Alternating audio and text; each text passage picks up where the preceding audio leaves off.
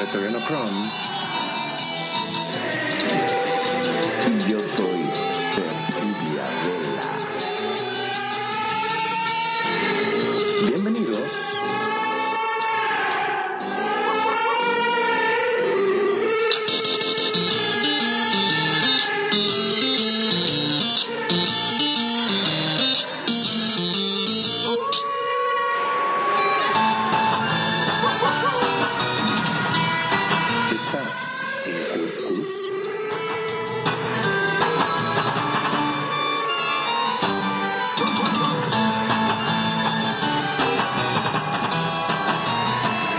Buenas tardes, noches amigos. Un placer saludarles desde Radio Consentido. Su servidor Preteriano Chrome le da la cordial bienvenida junto con nuestro staff de lujo, nuestros compañeros, patrocinadores y colaboradores de este buen programa, el Cuscus.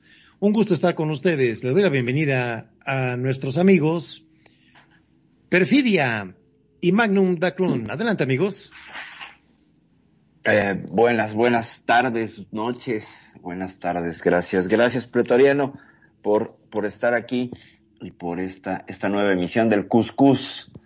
Yo seré breve, le paso las, los micrófonos a Magnum. Magnum. Bueno, buenísimo. Muchísimas gracias como siempre por invitarme. La verdad que es un gusto y un placer enorme estar, pese a que confieso que me da bastante miedo. Últimamente veníamos bastante bien. Vamos a ver cómo salimos del programa de hoy. Muy tranquilos, muy este, relajados, porque el tema es muy bonito, muy apasionante sobre todo. Es, vamos a tener como tema principal los dioses paganos. Los dioses paganos, pues tenemos un conocimiento, vamos a decirlo, de regular a amplio en el rango, ¿verdad? Todos, este, desde la antigüedad hemos tenido siempre la inquietud, ¿verdad? De, los dioses. Si eh, tenemos una religión cada quien en nuestra vida que profesamos, pero en la antigüedad había una muy buena variedad de, dioses. Adelante, Perfi. Quiero tu opinión, por favor. Pues vaya, este asunto del paganismo, vaya que es interesante después de haberlo estado estudiando. Eh, antes que pasemos a- al corpus de este, de este tema, pues vamos a, a, saludar a quien nos acompaña este día aquí en la estación. Le damos la, la bienvenida a mi cuñada, mi cuñada Kenya y a mi bro renegado y por supuesto también a Silmar Metaluna, mi amor, bienvenida. Gracias por estar aquí. Gracias por acompañarnos. Y les recordamos, antes de entrar eh, de veras que en el, en el cuerpo de este, de este tema que va a estar muy interesante, pues que ya nos pueden encontrar por YouTube. Ya estamos en YouTube, no solo en Spotify, iBooks, TuneIn y pues las redes de, de Radio Consentido donde siempre nos pueden seguir. Ya estamos en YouTube. ¿Y qué pasa con el paganismo? Pues nada, todo lo que, todo lo que no sea una religión eh, abrámica, una religión monoteísta y abrámica, es considerado por estas paganismo. Entonces, para dejarlo en palabras más claras, todo lo que no sea judaísmo, islamismo y catolicismo sería considerado paganismo. Preto. Sí, muy buena intervención, Perfi, y una aclaración de cómo eh, se maneja actualmente y lo que es este este enorme eh, conocimiento, vamos a decirlo así, en, en donde descansa la fe de cada persona, en quién, en qué Dios, en qué, en qué objeto, porque también hay objetos que alaba eh, la gente, ¿verdad? Hay muchas circunstancias, este, muy extraordinarias de, de que tienen un valor muy significativo en la vida de la gente, ¿verdad? Vamos a recordar desde la antigua, desde la antigüedad vamos a ser desde los orígenes de lo que es la Biblia. Reconoce uh -huh. la existencia de semidioses, sí, que cada pueblo, este, de la antigüedad fabricaba su propio dios, Ajá. sí, Y es, y de ahí partimos, que en este programa, de hacer un análisis muy, este, somero, eh, de, de dónde parte la, eh, la creencia de la gente en algún dios. Adelante, perfil.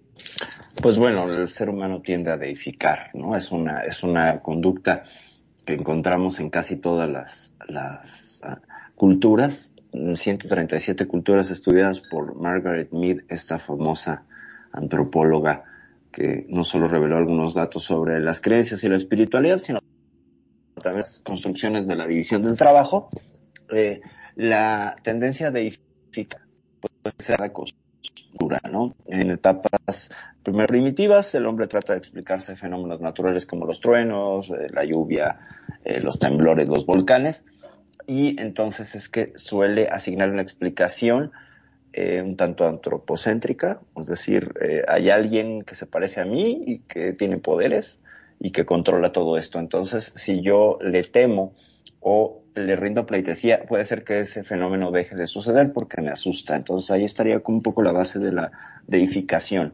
Y se fue, por supuesto, haciendo cada vez más complejo el concepto del dios, ¿no? Los primeros dioses que podemos encontrar rastros, pues son la diosa de la fertilidad con estas, eh, esas figuras, las vírgenes de Magdeburgo, que son estas mujeres muy amplias de formas, de caderas anchas, de senos prominentes, que representaban la del culto a la fertilidad. Entonces, una de las primeras ideas que tiene el hombre acerca de una deidad protectora, casi siempre, es una, una eh, asociada a la, a la fertilidad. ¿Por qué?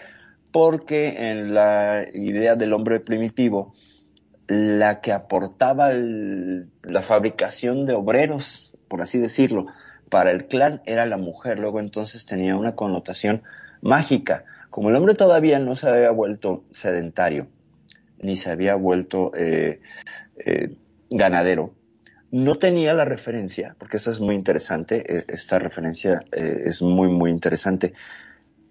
No tenía la referencia de que el macho participaba de la procreación.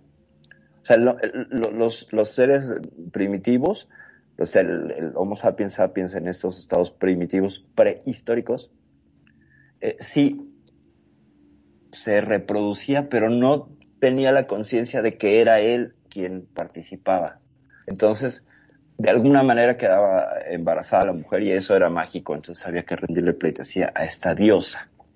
Y entre esa explicación y otras tantas que podríamos hablar del trueno, de la lluvia, bla, bla, bla, ¿no? Pero por ahí vendría. Magno, este, no sé si quieres ahondar algo. Eh, realmente, como vos decís, este, mira vos, el- la cuestión de lo que es el, cómo veneraban a la mujer, ¿no? Porque, claro, digamos que no había ninguna referencia y para ellos el hecho de dar vida era algo supremo, imagino. Entonces, Claro. este, el único que podía crear vida sería Dios. Hay que venerarlo. Ajá, sí, eh, que ya es un escalafón más alto, ¿no? Tal cual. Mm, Preto. Muy bien amigos, y ya volviendo aquí, estamos abriendo aquí también en SL la pantalla y le damos la bienvenida a Renegado Rogues, a Kenia, Silmar Metaluna, muchos saludos, bienvenidos aquí al programa. Y vamos a hacer esta, esta, eh, esta lectura de un, que encontré muy interesante, ¿verdad?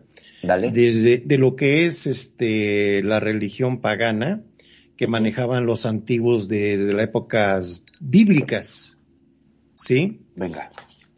Tenemos de- de, eh, eh, registrados en la Biblia, desde el Talmud, la Torah, del Pentateuco, del Antiguo Ajá. Testamento, una Ajá. cantidad de dioses que se han generado en esos tiempos. Estamos hablando Ajá. tiempos muy remotos, unos cinco mil, cuatro mil, dos mil Años. ¿eh? Y puedo nombrarles una serie de dioses que existían con ciertas características. Por ejemplo, en la Ajá. Biblia se nombra a Moloch, que Moloch, es una divinidad eh, fenicia, cartaginesa. Era el dios del fuego, al cual como tributo se le inmolaban víctimas humanas, principalmente niños o, mujeres vírgenes. Ajá. Moloch era como su imagen como un lagarto espinoso, un re- reptil escamoso, un saurio, ¿sí? Bueno, tenemos a Dagón. Dagón era un dios filisteo del mar. Todo parece indicar que era el Dagan ugarítico. La mitología quiere decir que era un tritón, ¿verdad? Del mar. Vamos con Baal. Era una antigua, una antigüedad, eh, una divinidad, perdón, de varios pueblos situados en Asia Menor y influía sobre los babilonios, caldeos, cartagineses, fenicios, Ajá. que eran asociados en la antigüedad como una deidad también llamada Melkart. Ok. Filisteos y sidonios. Agarraba una gran cantidad de Asia Menor la presencia de este dios pagano llamado Baal. Bueno, pasamos con Sukkot Benot. Ok. Era un ídolo erigido en la provincia de Samaria por colonos babilonios. Eh, vamos haciendo hincapié de que estamos manejando geográficamente un mapa muy antiguo, donde no había todavía las divisiones que existen ahora, ¿verdad? Claro, claro. Por, por eso lo hablamos muy general, en donde estaban ubicadas estas este, adoraciones que hacían a estos dioses. Tenemos a Nergal. Es un dios sumerio babilonio, babilónico. Era el señor del inframundo y señor de los muertos, siendo considerado en el aspecto siniestro eh, con, un, con un dios del sol llamado Uto también. Gobierna el inframundo junto con su consorte, que se llama Eresquigal. Bueno, esto todo aportando a lo que era la creencia de la antigua gente que vivía antes de la llegada de Jesús, ¿verdad? Del Antiguo Testamento. Testamento. Tenemos otra deidad llamada del Hamat, Ok. llamada Asima, que también desde Asiria se trasladó a Samaria. Eh, lo relacionan también con la deidad llamada Pan, que es un dios bucólico, como dijiste hace un rato, de la fertilidad, que era Ajá. donde más se, eh, se dirigían estos Ajá. cultos a estos dioses. Tenemos a Nibhaz, uno de los ídolos adorados por los abeos, pueblo de Samaria, junto con los asirios y otras ciudades. Tenemos a Tartak, eh, dios de las tinieblas, una divinidad pagada, pagana, que era de los colonos abeos que erigieron la ciudad de Samaria. Tenemos a Dramelec, que es un dios de la Ese- mitología. Second Life, perdóname que te interrumpa, pero ¿Sí? ese debe ser el dios del drama en Second Life, lo siento. es un dios de la mitología fenicia y de la mitología cartaginesa.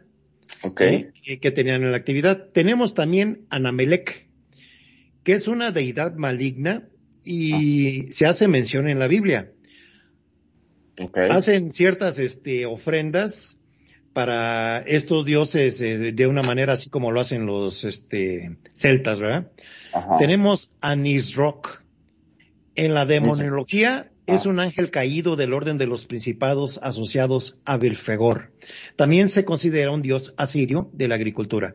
Con este último cierro la lista que encontré de los dioses de la antigüedad registrados en la Biblia. Adelante, perfil. Ok. Pues mira, eh, justamente todos estos dioses prebíblicos que creo que faltarían por ahí, yo agregaría a Ishtar, a Mitra, a Astarte, todas Sí. estas deidades de, de, de esta zona donde pues algunos son súper relevantes. El caso de Ishtar es súper interesante por sus eh, sacerdotisas. Eh, dice Renegado que también tenemos a Renegado que es un arcángel caído. Dice Silmar que faltó Mamón. Sí, Mamón y Amnón y todos esos. Sí, Pero lo que pasa que estoy- posteriores, ¿eh? Sí, exacto. Es que estaba nombrando a lo, a lo que era del Antiguo Testamento Ajá, ajá. y hay otra lista también muy grande, este, ya después de, la venida de, de, de- de Jesús. ¿sí? Entonces, Vamos que- en cronológico. Ajá, Sí. creo que cronológicamente sería eh, antes de la escritura de la, de la Biblia Así es. y, Y y, después- y otro punto, y un punto eh, importantísimo de, de inflexión sería el, el, el edicto de Tesalónica de- del emperador Teodosio, que dice que el, la religión oficial del Sacro Imperio Romano es la católica y a partir de ahí es marcar una línea de hasta aquí, esto es lo legal y lo otro es lo ilegal. Y entonces viene un boom de señalar, eh, es el inicio de, de, señalar a los dioses paganos. O sea, como, como tal, eh, es una, una declaración oficial de persecución. Entonces, el, el asunto tiene esos dos momentos, ¿no? Primero estaban como en una bruma y después ya se hace un asunto oficial de decir, bueno, a ver, estos son los paganos. Todo lo que no está en el, en el Antiguo Testamento eh, especificado como, como lo, comillas, bueno, eh, va a ser pagano, ¿no? Entonces, por eso decía yo en, en, mi definición principal que todo lo que, lo que no entre en la visión abrámica, porque hay que recordar que tanto judaísmo como cristianismo, como, como catolicismo, comparten una raíz de profetas y, y surgen, y todos vienen de la familia abrámica. De hecho, son familia estas tres grandes religiones y como muchas familias pues se acaban dando de catorrazos, ¿verdad? Eso no es raro. Eso Así no es, es, nada raro. Sí, y con esta cosmología que ya tenemos, ya se, tenemos sentadas las bases para hacer, eh, desarrollar esta plática. Uh -huh. eh, ya tenemos el, um, la creencia, la, la, la, la, duda, el acierto de creer en algo en alguien. De Ajá. ahí parte la necesidad del hombre espiritualmente de creer en algo. Y es donde Ajá. se fabrican estos dioses, porque son fabricados por el mismo hombre. Uh -huh, lo, uh -huh. lo, curioso que un dios puede ser un elemento físico, un elemento espiritual, puede ser el sol, puede ser el viento, puede ser el concepto de Gaia, la tierra. Ajá, sí, ajá. tenemos varias vertientes para este tema y sí me gustaría y también comentar lo que están aquí este, aportando nuestros invitados a que desarrollemos también los temas que están diciendo ellos y vamos a involucrarnos en un tema bonito. Adelante. Bueno, eh, dentro de la, la, vamos a hacerla ya la división de qué sí es pagano y qué no es pagano, siguiendo esta línea de, del emperador Teodosio. Eh, a partir de ahí hay una persecución, una persecución además, eh, pues, violenta porque se les criminaliza eh, lo que se le, lo que pues empezamos a ver el inicio de la, de la Inquisición. Y se les empieza a asociar con esta idea que todavía persiste en algunos sectores, de que el paganismo es eh, lo mismo que el satanismo, cosa que es un error, y que además hacen ritos de sacrificio para todo y que generalmente sacrifican bebés. ¿no? Entonces, eh, que hay un rito de sangre y de muerte y de destrucción. ¿Por qué? Porque era conveniente en términos políticos para el, imperio romano y esta, el nuevo eh, edicto de Tesalónica, criminalizar para perseguir. Eso siempre ha sido una, una característica histórica del grupo que está en el poder. Y en este momento es cuando se erige, eh, en el siglo IV, el poder, el poder eh, de la Iglesia Católica. Y entonces señala, tú eres el que eres el criminal, tú eres el que eres el que estás haciéndolo mal, y tus dioses son, no son dioses, son, son, los voy a asociar a, a mi otro dios, a, a, a, los voy a asociar a, la contraparte de mi Dios, pues, ¿no? Que es, que es Satanás. Varias cuestiones conceptuales. No podría ser pagano si tú rindes eh, culto a Satanás porque Satanás pertenece a la cosmogonía de la Biblia. Entonces no podría ser pagano. Esa es una, una objeción. No sé qué opinas ahí, mi querido. Tenemos, sí, sí, tenemos un ejemplo muy, muy este, objetivo. Vamos a hablar de cómo terminaron su época los templarios. Ah, claro. Sí, vale. se les acosó. Ellos tenían una, era un, era, de ahí, de ahí parten los masones, masones. Ajá, ajá. Um, tenían ellos su sociedad secreta donde se alababa a Dios, pero tenían su método de sabiduría llamada Baphomet. Ajá, el Baphomet. Pero el Baphomet, la iglesia lo convirtió en un demonio. Con figura y todo. Los acusó de adorar al demonio y fueron exterminados por la misma iglesia cuando eran los banqueros más ricos de la de ya habían superado la Iglesia Católica en posesiones, que eran los que iban y conquistaban cada rato contra los moros la Tierra Santa y hacían sus es- excursiones, este, en nombre de Dios todo, ¿eh?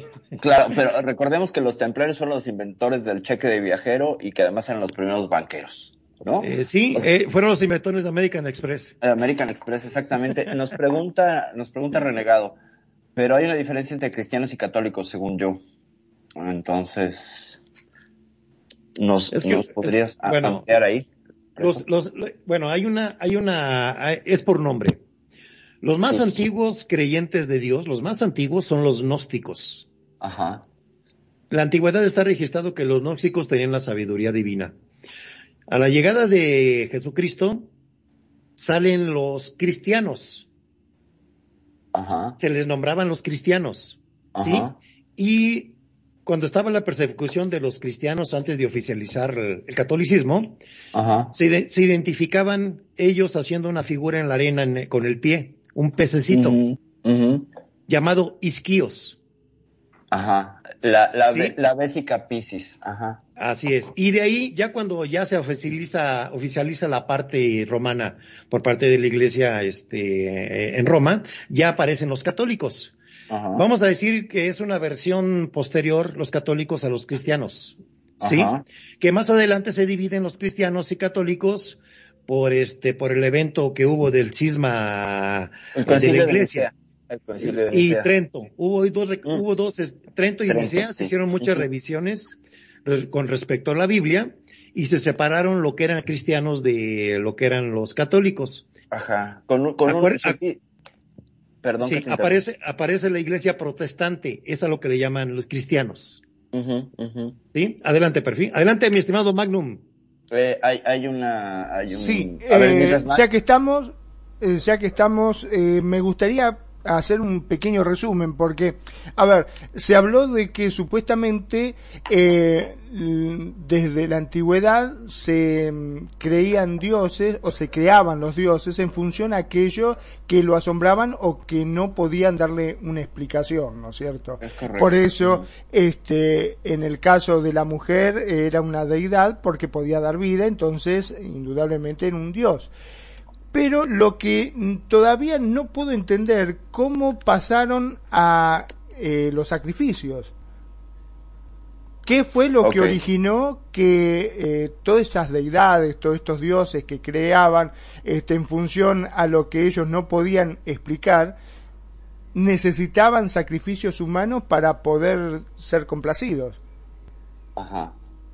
Eh, siempre va a haber este, la tendencia de un sacrificio fuerte al Dios que ellos este, adoraban. Por ejemplo, en el Antiguo Testamento era válido que una pareja que creía en Dios sacrificara a su primogénito. Ajá. ¿Sí? Antes eh, sacrificaban también a los corderos, el sacrificio del cordero. Por eso hacen mucho la referencia de, de que Jesús es el cordero, porque fue sacrificado como una reverencia hacia un Dios eh, eh, que ellos creían, ¿verdad? Malo, exacto, no exacto, acertado no, es una tendencia que siempre ha tenido la humanidad de sacrificio en la sangre. Claro. Dice Silmar, y, y, bueno, aprovechamos para saludar a Hanna del Mar, bienvenida. Bienvenida, Hanna. Eh, justo iba a hacer el comentario, Sil, eh, íbamos en la misma línea. Yo creo que seguieron de cuando Abraham iba a sacrificar a su hijo Isaac. Sí, justo. Y ese es uno de los tantos, eh, si me permiten decirlo, eh, eh, suerte de troleos de parte del Dios del Antiguo Testamento donde le dice a Abraham, sacrificas a tu hijo y el otro ya estaba a punto de matarlo cuando le dice, jaja, ¿qué crees? Era una prueba, ¿no? Entonces, eh, también el mismo Antiguo Testamento contiene sacrificios de sangre, ¿no? Y avalados por la Biblia. Avalados por la Biblia, exactamente. Eran válidos de la antigüedad, muy, muy antiguo, Sí, sí, Magno. sí. Muy antiguo. Acuérdate también de los celtas. Tenían su Halloween, su fiesta Ajá. céltica, donde hacían una fiesta sangrienta, este, que brincó luego a Estados Unidos. Ajá. ¿Sí? Todo era sangriento. Vámonos con los aztecas. Venga. Era, era una, era una, este, una ola, ola de sacrificios de pueblos tributarios y iban muchos eh, ofrecidos eh, ellos mismos, ¿eh? Era un honor ser sacrificados, que le sacaran el corazón en vivo palpitando para ofrecerlo al Dios. Un, es un acto de fe muy fuerte que siempre hemos tenido los humanos. Wow, pero qué terrible. Sí, y es una realidad. Siempre ha estado casada, eh, eh curiosamente, el sol y la sangre. ¿Sí? Eh, las culturas antiguas adoraban al sol, adoraban la luna. Eh, vamos, vamos a pasar de, eh, que se sienta muy feo el brinco, pero vamos a entrar de lo que es los dioses romanos. ¿Sí? Teníamos a Júpiter, que era el equivalente a Zeus, que es otro tema con los dioses griegos. Tenemos a Plutón, dios del inframundo. Tenemos a Juno, la reina de los dioses a Minerva, la diosa de la sabiduría, Apolo, dios de la música, Diana, hija de Júpiter, Neptuno, dios de los mares, Marte, dios de la guerra, Venus, diosa del amor y la belleza, Mercurio, dios del comercio, Vesta, diosa del hogar y de la fidelidad, Fortuna, diosa romana de la suerte, Ceres, diosa de la agricultura, Baco, dios del vino, que seguimos todos, Júpiter, pues el principal este jefe. Adelante, Profi. Este. Con esto abrimos un tema, pero grande. Enorme. Eh, la, si se fijan, muchas de las deidades eh, organizadas sobre todo de la cuestión grecolatina o grecorromana, eh, tienen una idea principal que es el culto al sol, ¿no? O sea, Apolo, por un lado, es de, sol y luna tienen a sus dioses y de ahí viene con una cosa como de decantación, ¿no? O sea, hacia abajo. Entonces, con, con las ideas de los, de los griegos, lo que aportaron la mitología griega es la complejidad de las relaciones humanas porque son los primeros dioses que tienen características mundanas. Y eso hace tan interesante toda la mitología griega. Son líos de, de familia, líos de parejas, de, de un Zeus que era completamente un Casanova y, la pobre Era se la pasaba tapando sus, sus, sus aventuras. Y, y, se la pasaba creando semidioses a diestra y siniestra, ya fuera convertido en cisne para embarazar a Leda, ya fuera convertido en lluvia de oro para embarazar a Danae, a la madre de, Perseo. No importa eso. Pues agregamos, sí, agregamos entonces ya no los nombres de los griegos, que era Zeus, el dios del cielo, claro, era la diosa del Olimpo, Hefesto, el dios del fuego y la metalurgia, Apolo, el protector de la música y la medicina, Afrodita, la diosa del amor y de la belleza, Hades, el dios de los muertos, Poseidón, dios del mar, Ares, dios de la guerra, Atenea, diosa de la sabiduría. Ya tenemos aquí eh, va a haber unos sincretismos por ahí entre griegos y romanos. Geográficamente y históricamente, pues están muy cerca. Entonces, como quien dice, se compartían los nombres de los dioses y su función. Adelante, Perfil. Ah, sí, perdón, está ahorita en RL. Pues, como les decía, todo esta, este mundo de dioses que hemos ahorita, este, del mundo anterior que antes de la llegada de Jesús, hemos tenido conocimientos históricamente de lo que han sido las religiones. Y hay unas, unos puntos donde se agregan eh, lo que la existencia de estos dioses en la vida actual, ¿verdad? Hay gente que lo sigue, eh, lo sigue alabando, lo sigue siguiendo, ¿verdad?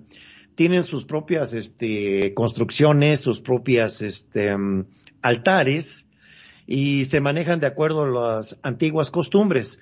Eh, no vamos lejos. Acuérdense em, de la película famosa esa, este, em, donde era el eje central María Magdalena. ¿Sí? De, lo más importante para ellos era la concepción, como decían atinadamente hace un rato Perfi y Magnum, y el punto central de lo que era eh, la, eh, alabar a, la mujer, ¿sí? La mujer era, era quien hacía la concepción del hombre y sin la mujer pues no existiría este mundo, la verdad. ¿eh? Entonces, hay una pelea muy antigua de siempre del dominio del hombre sobre la mujer, que ha sido el tema en muchas religiones, ¿eh? Tanto así que hasta la fecha no tenemos mujeres que sean obispos, ¿sí? Eh, sí, sí. Adelante, adelante, Perfil. Pues bueno, la, la cuestión de, por eso traía yo a Ishtar hace rato a- a- al tema, porque las sacerdotisas de Ishtar eran exclusivamente mujeres, también está el caso del oráculo de Delfos, que quien aspiraba a ser oráculo tenía que ser mujer. Mm, eh, tenemos el caso de las pitonisas, Las de, pitonisas. de otras figuras femeninas que tenían la clarividencia, ¿no? Eh, hago bre- brevemente una aclaración con, con mi bro renegado. Los colosos no, son los titanes, los titanes, bro. Y si eran no una suerte de dioses, sino eh, los hecatónquiros eran, eran estos este, seres que, surgieron en la creación según los griegos y eh, eran seres primigenios. Eh, también Atenea solo tenía monjas, ok. Sí, Medusa, bueno, finalmente, pero fíjate que Medusa sí era, era una sacerdotisa de, de, de Atenea que la viola Poseidón y de ahí llega Atenea y le dice, ¿cómo que te dejaste violar si tenés que ser virgen, no? Y la convierte en la Medusa, por supuesto que sí. Eh, y es un acto ahí de machismo completo porque le da la razón al, a Poseidón, pero pues que Poseidón era su hermano. Les digo que son, el, el panteón griego es completamente un desgarriate de familia impresionante y humano, ¿no? Pero eso es lo, lo, lo interesante porque ciertamente, por ejemplo, el panteón, el panteón quetélico de los egipcios eh, no es tan humano, es más bien una lucha de poder acá, muy, muy, este, muy épica, pero los, los griegos tienen la capacidad de humanizar y de suavizar las relaciones y, crear los grises, no todo es buen, bien y mal, sino que hay, hay cosas eh, ético-morales muy interesantes de analizar en las conductas de los, de los héroes, y los dioses y los semidioses griegos. Eh. Bueno, por ahí viene entonces, ah, hiciste un comentario que me llamó la atención y sí. Eh, está registrado en la Biblia que existieron gigantes, ¿sí? Hombres gigantes con mucha fuerza, con ciertas características.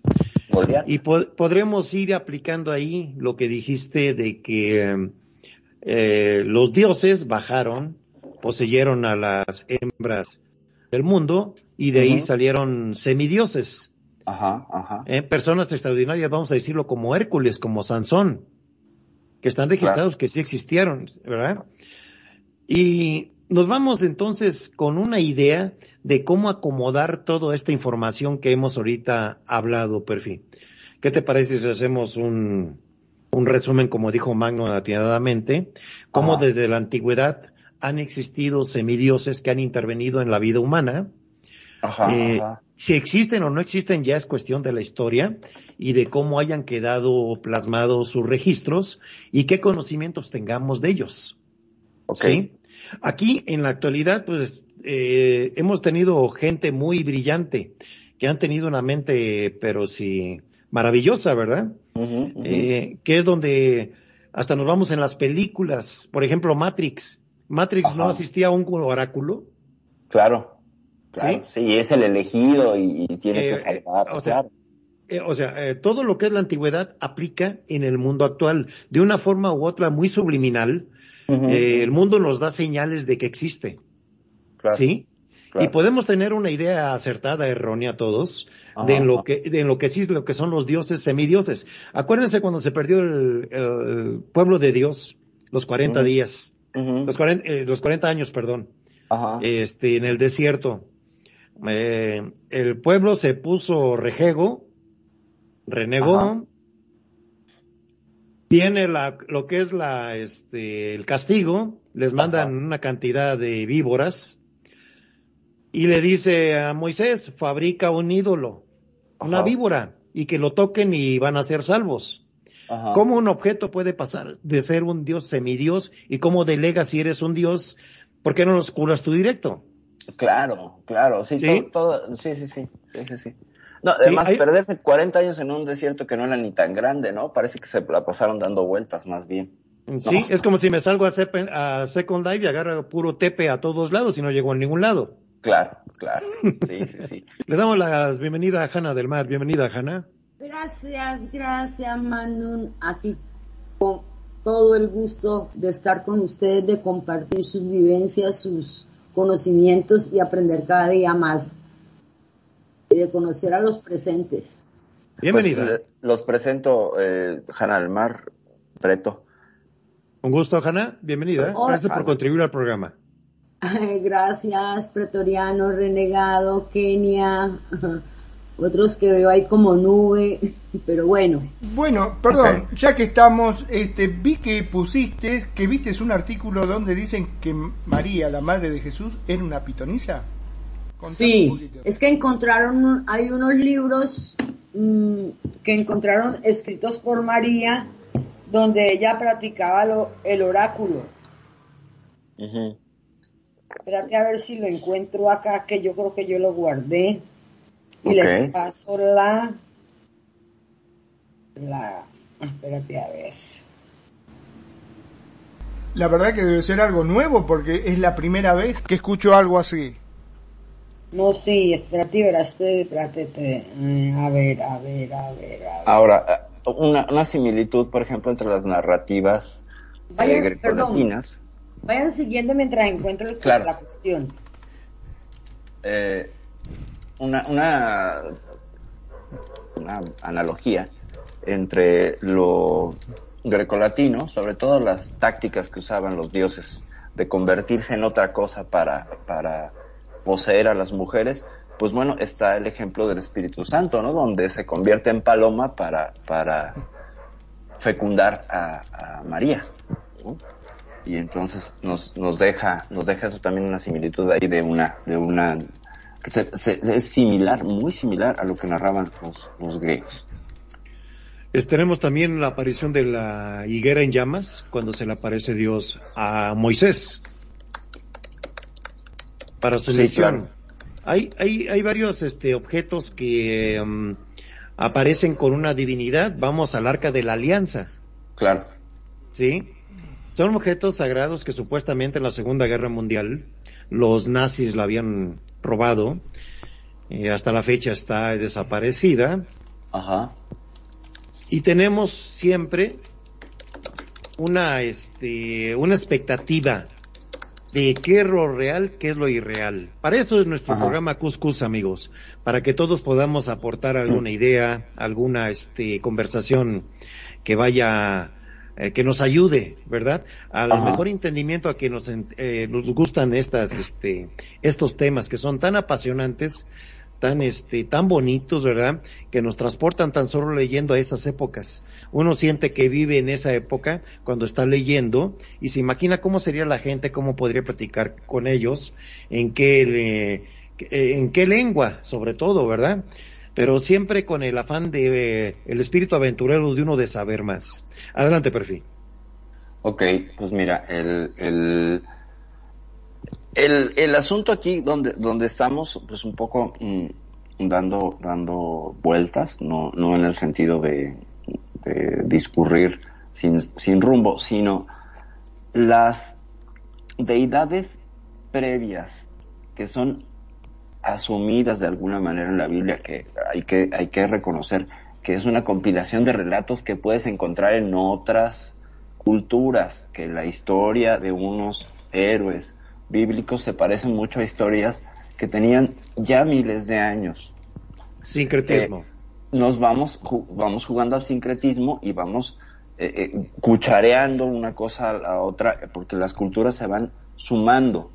Es una sumatoria de algunas cosas y terminan eh, en, una, en un compendio de ideas que son aún más grandes y que son aún más efectivas.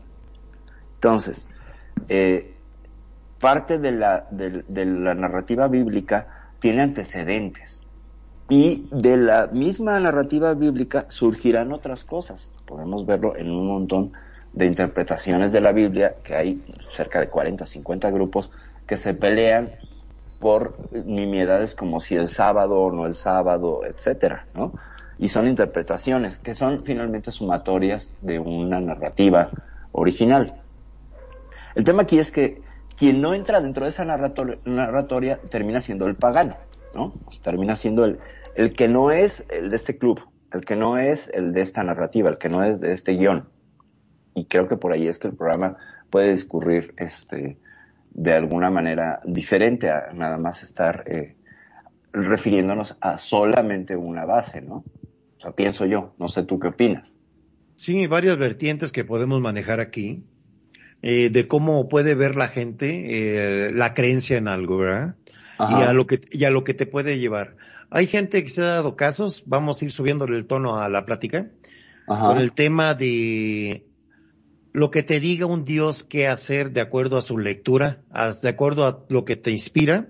Ajá para bien y ha habido para mal. Por ejemplo, los hay asesinos que han dicho es que el diablo me lo dijo, es que el Dios que creo me lo dijo. ¿Cómo afecta en tu vida actual la creencia de algo en alguien? Quienes creen en lo que es la magia negra, ¿verdad? Y tienen también su constelación de, de semidioses. ¿sí? Adoran a sus, a sus este, diosas, dioses en general, y tienen ciertos ritos que cumplir, y muchas veces son de sangre, ¿eh? Sí, claro. Y tenemos otros, por ejemplo, más suaves, que se conforman con cereales, con dólares, eh, que le haga zurrito, ¿verdad? Conozco varios de esos. Ok. adelante, Perfi. No, Magnum, Magnum, de ah, bueno, sí, sí. Sí, este, realmente hay cosas que nos deja siempre con la boca abierta, sobre todo el hecho de que la gente en búsqueda de algo mágico, porque siempre, vos fíjate que el ser humano siempre está en búsqueda de algo mágico. Todo aquello que no entiende, que no comprende, que no le puede dar eh, una razón, automáticamente lo atribuye a una deidad y todo el mundo quiere ser mágico. Por ejemplo, todo el mundo quiere ser Superman, todo el mundo quiere tener superpoderes, todo el mundo quiere tener cosas. Y desde la antigüedad ya estaban los hechiceros y ya estaba gente, por ejemplo, que, que acuden, por eso es tan famoso, creo yo, hoy en día, eh, porque aquí, al menos en mi país, en Argentina, hay muchísimas eh, gente que te tira el tarot, que tira la carta, que mm, hace trabajos, y bueno, buscan en todo aquello que no puede lograr de una forma, em, digamos, normal o natural, tratar de conseguirlo por alguna forma mágica, ya sea acudiendo a un hechicero o a alguna bruja o algo de esa forma. Y así se cometen grandes este, atrocidades también, ¿no? No sé qué opinan al respecto. Manu, lo que te hablaba de la Virgen María es un documental de History, de History Channel. La Biblia prohibida, se llama. Okay. Bien, bien, bien, sí, bien. Adelante. Sí, adelante. YouTube lo encontrás. Buenísimo.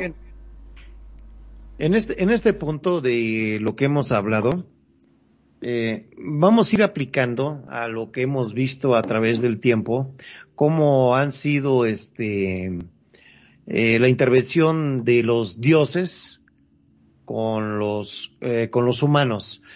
Mm, recuerden cuando salían a las campañas de conquista los romanos, se basaban en muchas cosas de señales de los dioses para hacer las conquistas, cuándo atacar, cuándo no atacar, cuándo eh, eh, repeler el ataque, cuándo no, ¿verdad? Tan solo tenemos un ejemplo aquí en, en donde vivo, en Querétaro, una historia muy antigua de un indio que era líder de los chichimecas tuvo una batalla muy encarnizada en la conquista española contra la fuerza española. Eh, los españoles obviamente traían la doble idea de la conquista junto con el estandarte de la cruz, ¿verdad? Entonces, eh, hay una leyenda muy antigua que um, en lo más álgido de la batalla, a mediodía, hay un eclipse.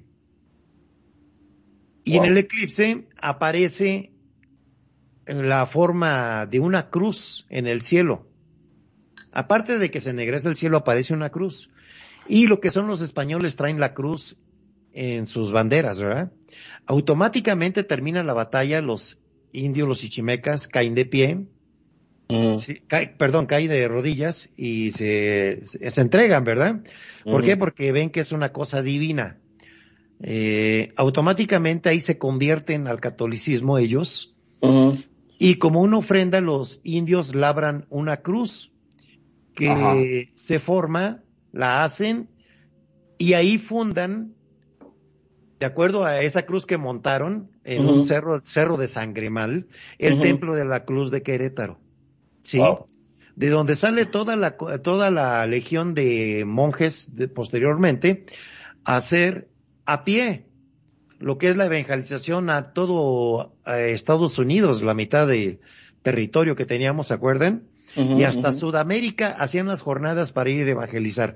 Como un símbolo te puede dirigir hacia un Dios, es la observación. ¿Qué opinan al respecto?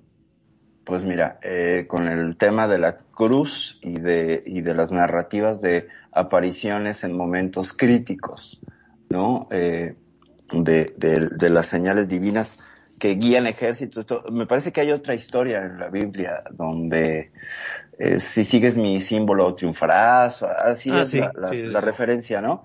Eh, no sé si es para convencer a un soldado romano o a un general romano, no me acuerdo, no tengo la referencia, este, me parece haberlo leído por allí. Y algo se representa en la película Centurión, creo. Ajá, ajá. Entonces es esta, esta eh, señal propicia que, que justifica o que mm, cristaliza la, la, el dogma, ¿no? La, la- la Sí, fe. Yo no sabía no esto de esto. Sí. No, inclusive, y hay unas cosas muy fuera de serie aquí en el Templo de la Cruz. Para su información del público, existe un, hay una otra leyenda que tiene mucho de real, ¿eh? Hay un padre, padre Margil, en sus tiempos, 1700, 1600, no tengo bien el dato, se los daré posterior. Ajá, Eh, traía su bastón de madera, su callao, ajá. y andaba paseando en los jardines. Y en una de esas que se le olvida su, su bastón de madera Ajá, y lo deja en el jardín. ajá, Y yo milagro al otro día empieza a florecer ese, ese, e- e- esa madera. Empieza a echar raíces y a formarse un árbol. ajá. Ese árbol empieza a dar unas espinas con forma de cruz con todo y clavos, que Ah, existe que- hasta la fecha. Sí, de hecho, que, que sí, sí, son espinas negras, ¿no? Eh, son negras, sí, exacto. En- Sí, sí, sí, de hecho lo ya cuando las sí, cuando los cortas Sí. ya se ponen negras, pero en el árbol son verdes. Pero Son es verdes. toda la forma de la cruz, la cruz perfectamente en geometría y perfectamente colocadas también los clavos. Es una cosa muy extraordinaria, ¿eh? Sí, sí, sí, conozco la referencia. Te digo, creo que, que fui a ver el árbol y antes ya había visto una de estas cosas en una de mis visitas a Querétaro. Y sí, sí, Sí. sí, es, y es objeto de peregrinaje y todo. Sí, sí. Eh, sí, y tiene su... No, no existe otro árbol, en el- eh, otra planta, otro vegetal en el mundo igual más que en Israel. ¿eh? Es la analogía que encontramos de cómo cuando uno toca, cuando uno ve, cuando uno oye, cuando uno cree en algo, cómo Ajá. puede transformarse en algo mágico, en una fe, que tenemos una mente maravillosa los seres humanos para hacer unas proyecciones a, no- a lo que entendemos, ¿verdad? De acuerdo Claro. a nuestros conocimientos, limitaciones o no, siempre creemos en algo. ¿Sí? Ajá. Adelante. O, o siempre puede entrar el sesgo de confirmación también, ¿no? O sea, a, a veces puede ser una coincidencia y, y, y a partir de la coincidencia se crea todo, to- todo una suerte de, de eh, sobre lectura de la, de la fe. El caso de la, la licuefacción de San Genaro, ¿no? De San Genaro, no sé si conoces San el, el, el- el caso. Eh, se supone que Adelante, hay una reliquia en San Genaro en Italia donde está eh, la sangre seca de San Gennaro y cada vez que hacen la peregrinación anual, esta se liquifica. Se liquifica porque tiene óxido ferroso y porque la zona donde Sí, está San Gennaro y otras tantas reliquias tienen óxido ferroso. Entonces el óxido ferroso, ¿qué hace? Tú tienes el óxido ferroso en una botella y cuando le aplicas temperatura se liquifica. Entonces, la temperatura que se hace, porque se hace el rito puerta cerrada en la iglesia convenientemente para aumentar la temperatura y que se dé el milagro. Entonces, ahí eh, tiene una explicación completamente científica, pero la gente sigue creyendo y sigue yendo, ¿no? Y sigue, Sí. y sigue considerando que eso es, aunque la ciencia lo explique, que eso es divino, Entonces, eh, dices, bueno, que es la fe de cada, de cada persona y está bien, ¿no? O sea, es- son los símbolos que le representan y los, sí- y es esto, los símbolos de cada persona. Sí, ¿Cómo? eh, es- esto cae, perdón, en este, en el área a lo que estás comentando, el comentario que haces de los estigmatizados. Ajá, también, sí, sí. Lo sí. que son los estigmas eh, que ha, que sufrió Jesucristo en, en lo que es su pasión, Ajá, ha habido gente muy santa, muy santa, que ajá, como no sabe, es- muchos lo ven como un premio, ¿verdad? Pero vaya Ajá. responsabilidad de que a ellos mismos se les representan los estigmas de Jesús por su santidad, son personas muy santificadas. ajá. ¿Sí? ¿Qué podrías decirnos de los estigmas, Perfil? Pues mira, hay una historia larga de estigmatizados. Hay un estigmatizado italiano en los setentas, ¿no? Creo que todavía ¿Qué? vive el hombre. Tío de, ah, sí, sí, sí, todavía, Ajá. pero se anda vendiendo hasta con el New Age. Sí, claro. Eh, el asunto es que se vuelve, se vuelve, se vuelve negocio. Sí, se Eh, vuelve algo Que negocio. siempre será turbio en cualquier religión es cuando te piden por el, por el milagro, cuando te piden por la fe. Y ahí Sí, te das Y te piden el dinero. Ajá, te piden el dinero por ver, ¿no? O sea, incluso con, con, con, con asistir a ciertos ritos, siempre hay un, venga, ¿no? Este, échate el diezmo, pone esto, o sea, A ver, Por- ¿por qué no van a un exorcismo? Por eso no creo en ninguna religión, claro, o sea, es y que, menos hay- creada por el ser humano. claro, eh, eh, el tema es que, mira, a ver, vamos a tomar dos puntos, mi querida Hanna. El primero, hay una referencia muy bonita que hace Carl Sagan, este, este científico divulgador, Cosmólogo. que menciona, eh, hay una, hay una cueva en la India, muy antigua, creo que tiene 9000 años, donde está labrada en la pared y pintada. Una historia donde está todo el cosmos. Eh, no sé si es Shiva o Brahma, creo que es Brahma, la- el, el creador de todo el universo según los hinduistas. Y tú vas, en la entrada de la, de la cueva está el universo tal como. En Despegar tenemos todo lo que necesitas y vas a encuentras una regresión hacia el punto original, como una suerte de retroceso hacia el Big Bang. ¿Ok? Y se pa- parece que es interesante. Pero tú ves cómo de este universo complejo fue Brahma creándolo en retroceso. Es una historia narrada al revés. Y hay una curva en esa cueva que te llevaría a revelar el final de la historia. Y en el final de la historia está un niño humano soñándolo todo. Es decir, que Brahma o el cosmos o todo no tendría razón de ser sin el humano, sin el humano que lo piensa, el humano que lo, que lo, que lo santifica, el humano que le rinde pleitesía. Entonces es muy interesante siempre leer cualquier religión, cualquier espiritualidad, etcétera, sin el factor de la participación de la conciencia. Hay muchas otras lecturas que podríamos hablar a favor y en contra, pero esta, esta me parece pertinente en el sentido de cuando el humano, eh, el ser eh, social, complejo, etcétera, y ambicioso, crea sistemas de control, crea sistemas de, de, o sea, las religiones no son malas per se, las religiones son sistemas que necesitamos para no matarnos unos a los otros. De alguna manera, las religiones primigenias han logrado dar cohesión a grupos de diferentes ideologías para que no se destruyan entre ellos. Desde ese lado, qué bendición las religiones. Desde ese lado, desde esa lectura, qué maravilla. Sin Digamos embargo, que hay- fue una forma de darle fe a la gente, ¿no? De darle Mi estructura. querida- mi querida Perfidia y Mani, Venga. respeto sus criterios, pero la religión fue creada para manipular la mente de las personas. No siempre, mi querida Hanna. Eh, yo creo que hay que tener la lectura lo más eh, objetiva posible. Sí, pero no. O sea, se presta para ambos campos. Y desgraciadamente, en los tiempos que vivimos, pues hay mucho negocio, ¿no? Mucho negocio en la, religión que mires, no importa una u otra, hace negocio. La palabra religión significa religare, viene del latín, y religare quiere decir cómo ligo, cómo explico el mundo. ¿Ok? Y la gente, los seres humanos, tenemos necesidad ancestral de que nos explique alguien cómo está el mundo. Ya sea desde ti o desde la interpretación de cualquier mitología. Entonces, por ese lado, creo que sí trajo estructura a los seres humanos, sí, y en algún momento puede ser que se haya salido de control o no. ¿no? Eso No, es mi lectura y respeto tu postura, ¿eh? por supuesto. Yo la compartí muchos años, Hanna, muchos años. Sí, este, eh, lo que es el ateísmo es un tema Ajá. también muy extenso. Yo he leído mucho, bueno, no mucho, pero sí algunos, este, alguna gente atea, pero vaya, qué, qué claridad de ideas, ¿eh? Habla del super yo, del hombre.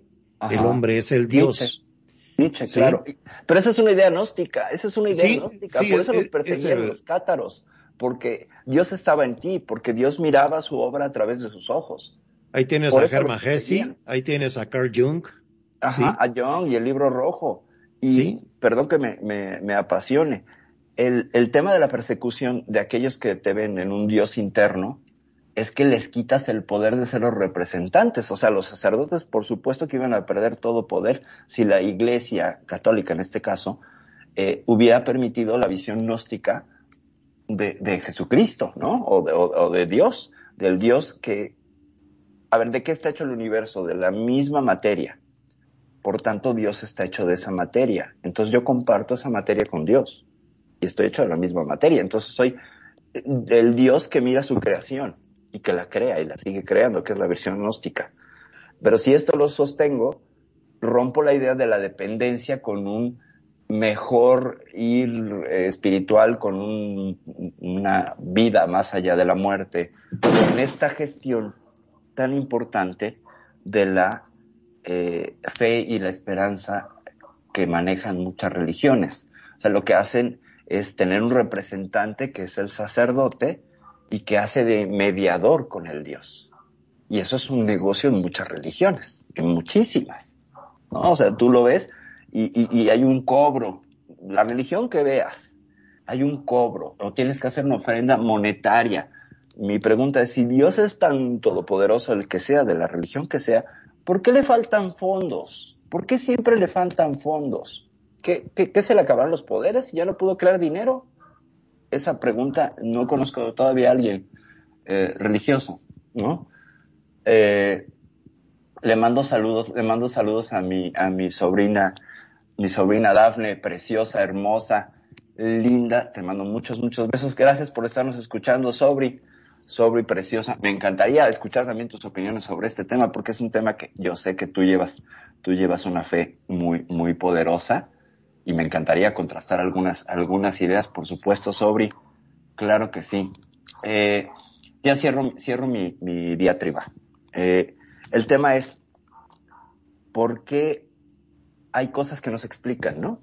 Que, con, con, y esto es un argumento un tanto, si quieres, pues de un no ateísmo, pero sí de un ateísmo pagano, por ejemplo, que se vale, aunque parezca este, contradictorio, donde hay temas de gestión que no encajan en la lógica, ¿no? Que no encajan en una lógica y que se han sostenido por muchos años.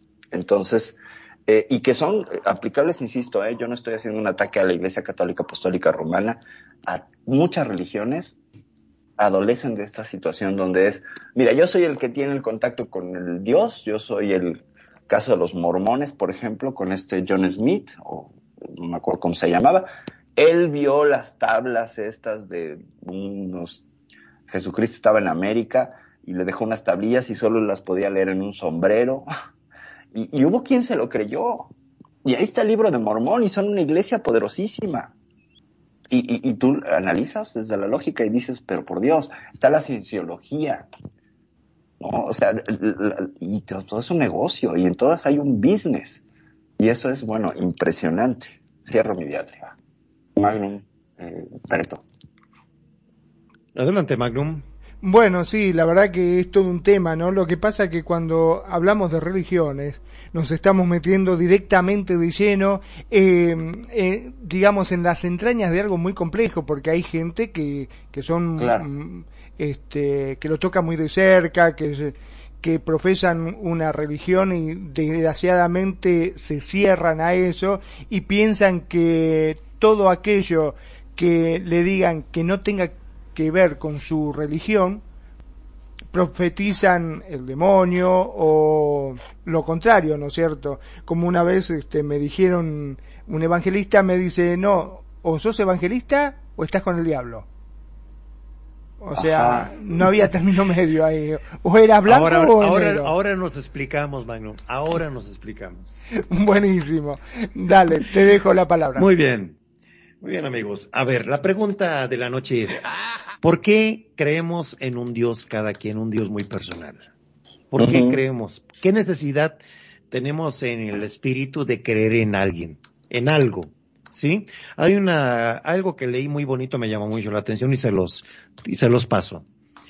Dice que despertarse a la espiritualidad, ¿por qué, por qué tenemos que despertarnos a la espiritualidad?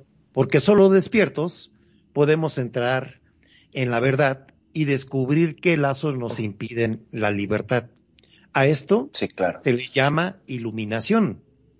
Es como el la salida, sí, es como la salida del sol sobre la noche, de la luz sobre la oscuridad. Es la alegría que se descubre a sí misma, desnuda en toda forma. Esto es la iluminación. El místico es el hombre iluminado. ¿Por qué? Porque todo lo ve con claridad. ¿Por qué? Porque está despierto. ¿Sí? ¿A quién llamamos al, al que está despierto? Al que puede ver diferente, de diferente forma la vida. ¿Sí? Quien ve diferente la vida, eh, ve otros conceptos, ve otra forma de vida, ve otra forma de cómo actuar ante lo que está viendo de frente, ¿sí? Y les paso la palabra en hebreo, metanoia. Metanoia es despertarse, ¿sí? Es un concepto muy bonito de que cuando tú tienes una búsqueda interior, buscas tu autoliberación interior. Por eso crees en un Dios, ¿sí?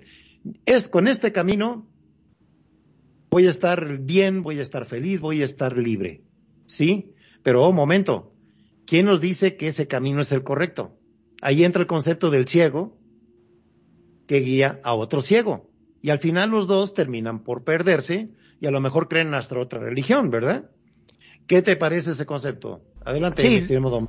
La verdad Sí. que eh, bastante interesante porque como bien dijiste, ¿cómo sabes cuál de las religiones que hay es correcta? Porque si nos ponemos a analizar, hay muchas religiones y todas ellas profesan distintas cosas y según ellos es lo mejor que hay. Entonces, ¿cómo sabes cuál es la correcta? ¿Cuál es la ¿Cómo- correcta? Exacto, ¿cómo sé yo este, que no me estoy metiendo en una religión equivocada? Porque, por decirlo de alguna forma, si yo soy católico y viene un evangelista, me dice, no, vos te tenés que hacer evangelista, porque esto, esto, o sea, te quiere dar argumentos como para sacarte de esta religión y llevarte a la de él, que es la mejor. Exacto. Pero vos hablas con un mormón y viene el mormón y te dice, no, a vos te conviene pasarte a la nuestra, porque y cuando te querés acordar tenés un matete en la cabeza que no sabes para dónde salir corriendo. No, y espérate, y te llegan todavía los testigos de Jehová. Buenos días. Oh, ese ni hablar, que te llega los domingos a la mañana temprano lo querés matar, sí. Y, y ya le dices, "Pa- pásenle. Eh, Sí, pues sí. dígame. ¿Cuántas veces hay, te golpean la pues sí, mano y te pero- dice, pero soy nunca no- testigo, de, testigo de Jehová? ¿qué? ¿Testigo? Ni qué testigo si No, ni siquiera vi el accidente. Le digo, déjense de joder. Manu, te recuerdo que tenemos entre los públicos testigos de Jehová. Muy respetos para ellos, ¿eh? claro que sí, por supuesto que sí. Sí, sí, sí. No, y respeto, en, en serio, este programa es muy amplio para muchos criterios y aceptamos, aceptamos todo tipo de comentarios, ¿eh?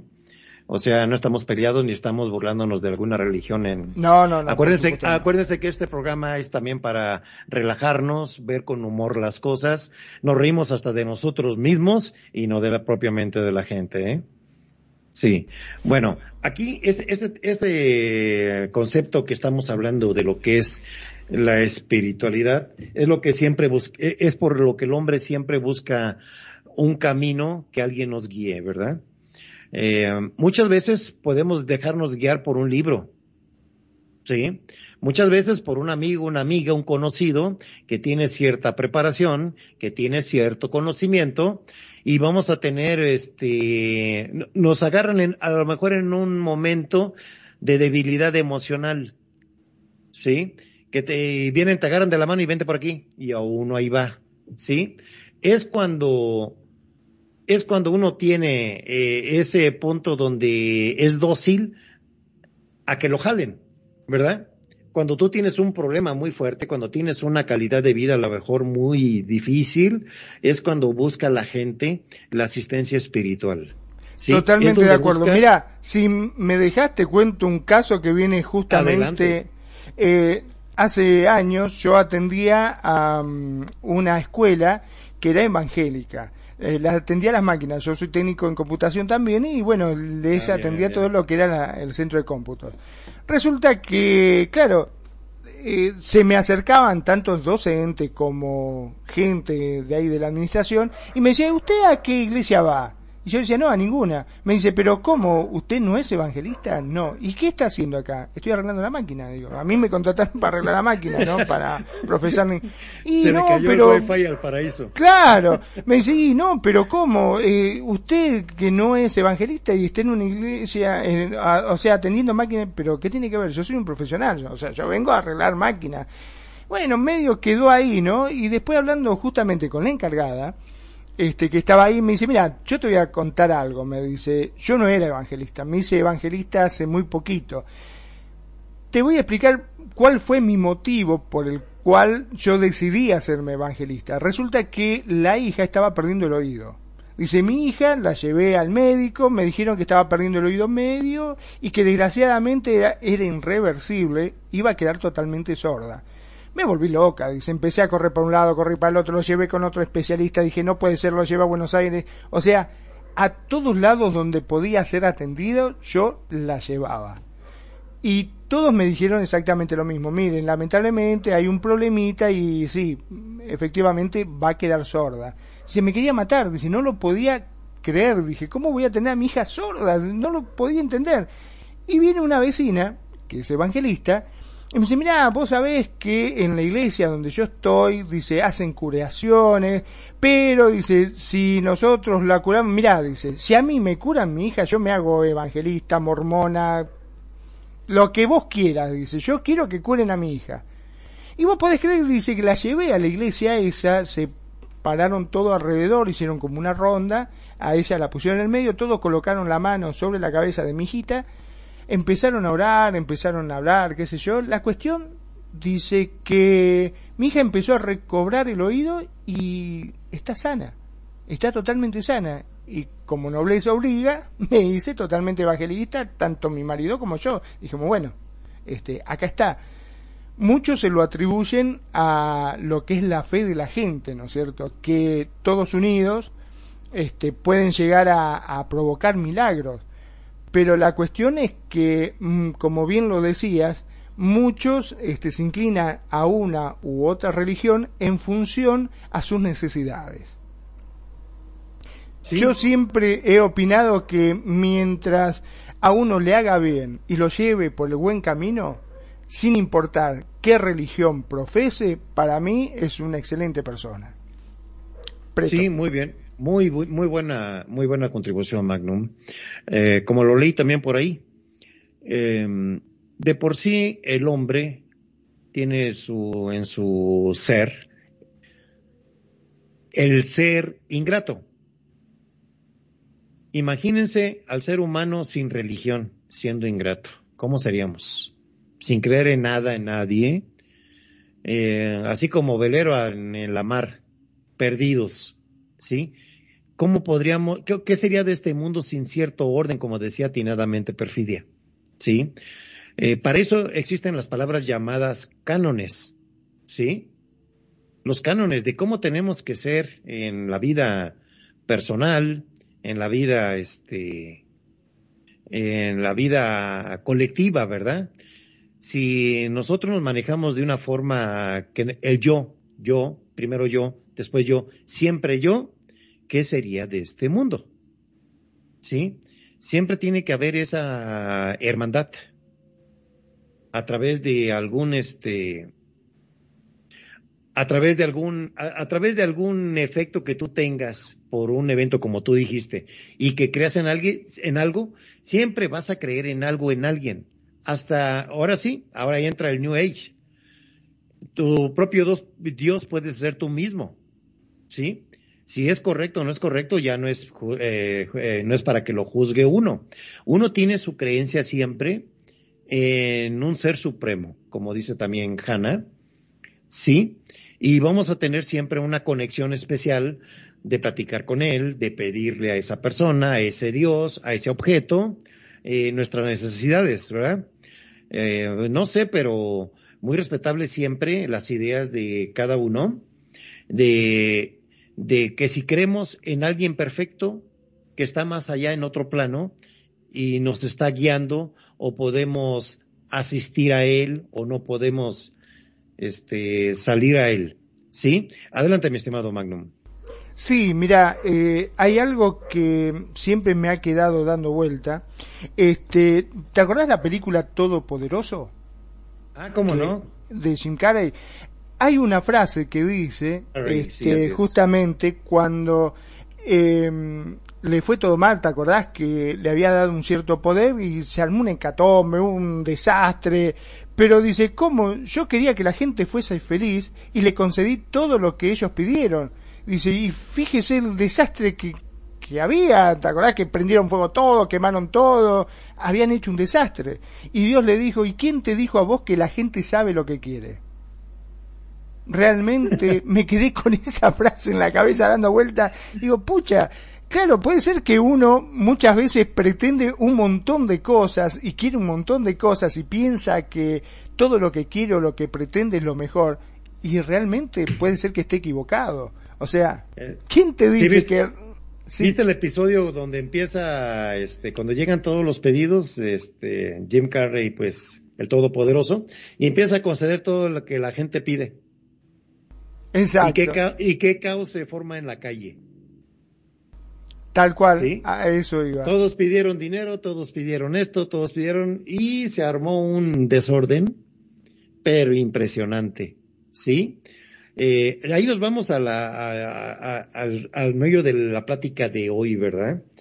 Eh, si- eh, ¿Qué tan perfecto sería uno para tener una responsabilidad tan grande como si fuera uno Dios y tuviera ese, eh, que tuviera que ejecutar todos esos pedidos? ¿Sí? Vamos a ponernos del otro lado. Que tú fueras Dios Magnum, ¿cómo actuarías? Bueno, si vos te fijás, eh, el mismo Jim Carrey, cuando tenía el poder de Dios, ¿qué fue lo que primero hizo? Le puso más pecho a su mujer, ¿te acordás? que quería, sea, editó, la editó, la editó. le editó el avatar, Mira, vamos a terminar rápido, la hizo Mesh. le puso unas Lola Tango. Ándale, no, no, no, no, no, no. Le puso todo lo que había en, en Marketplace. Sí, sí, totalmente, la dejó pipí cucú. O sea, Sí. vos te pones a pensar que nosotros, si tuviésemos ese poder, seríamos igualmente egoístas, trataríamos de mejorar todo lo que nosotros este, tenemos todo a nuestro bueno para alcance. nosotros. Para lo es. que es nuevo, o sea, todo lo bueno para nosotros y todos nuestros conocidos. Sin ir más lejos, vos fijate, algo muy parecido es la política. Es todo Sí. que haya un político para que, ¿qué es lo que primero hace ni bien asume? Mete a sus familiares, a su primo, a su, familia, hijo, sí, claro, a toda claro. su familia y trata de acomodarla. el- sí, el buen juez por su casa empieza. Dicho mexicano. Sí, entonces, como tenemos una corta visión como humanos, ¿verdad? Pues vamos a satisfacer primero nuestras, aparte de necesidades, nuestros vicios, nuestros gustos. ¿Por qué? Totalmente. Porque somos muy humanos, somos imperfectos. ¿Sí? Para ser, para ser considerados nosotros mismos dioses, tenemos que tener una capacidad de raciocinio, pero sí, fuera de serie. Tenemos que pensar eh, como divinos. Tenemos que tener una divinidad. ¿eh? Es un tema muy difícil, la despersonalización de Dios y adquirirla uno, ¿eh? Totalmente, totalmente. Aparte que tendríamos que ponernos en jueces, porque vos fijate, ¿no? Muchas veces pasa de que eh, una pareja se separa, ¿sí? Sí. Y empieza el padre a pelear por la custodia de los hijos. ¿Qué pasa? Los amigos del padre, todos dicen, no, no, los hijos le corresponden al padre porque es un buen padre, porque, y los eh, amigos y familiares de la madre dicen, no, no, le corresponde a la madre, porque ella lo tuvo. Eh, o sea, y si vos sos Dios y sos el que tenés el poder absoluto, ¿a quién le vas a dar?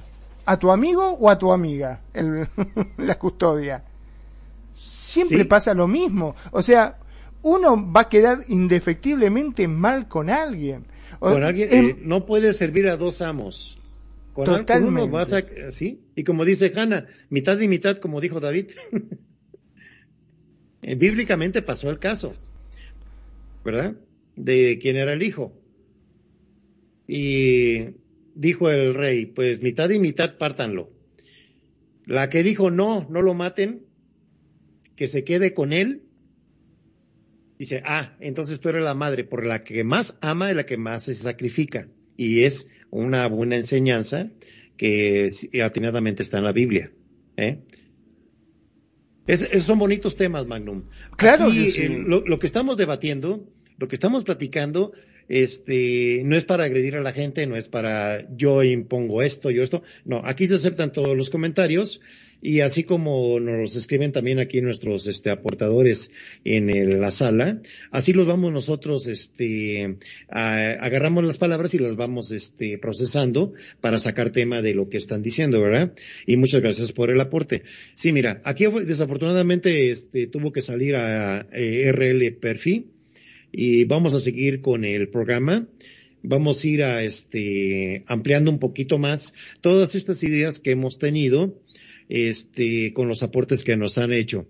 Vamos resumiendo que el hombre siempre va a necesitar creer en algo, como hemos repetido ya varias veces en el programa, y siempre vamos a estar pendientes de buscar la felicidad. Lo curioso que lo buscamos muchas veces, eh, un tema trillado, eh, pero ahí les va, lo tengo que decir.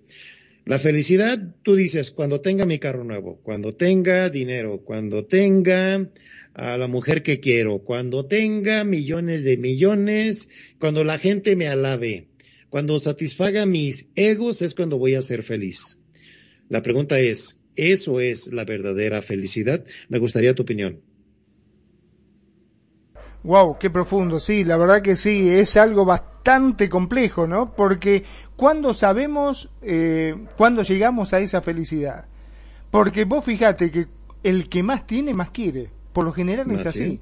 Este, Sí. nunca se conforma. Nosotros, a mí me pasa, por ejemplo, no voy a decir nosotros, voy a hablar puntualmente de mí, porque para que nadie se sienta herido, este, uno a veces dice, wow, qué lindo sería salir con Angelina Jolie, por ejemplo. O qué lindo Y sería Magnum Pit, Magnum Pit. Claro, yo sería el Magnum Pit, exactamente. Y vos te fijás que Brad Pitt se separa de ella. O sea, si lo máximo está en la belleza, ¿por qué los más bonitos también se separan? ¿Por qué se ver, por eso engañan somos, entre por eso ellos? somos feos, por eso somos feos, Magnum. Así Exacto. estamos bien tranquilos. Claro, Así nadie nos sigue.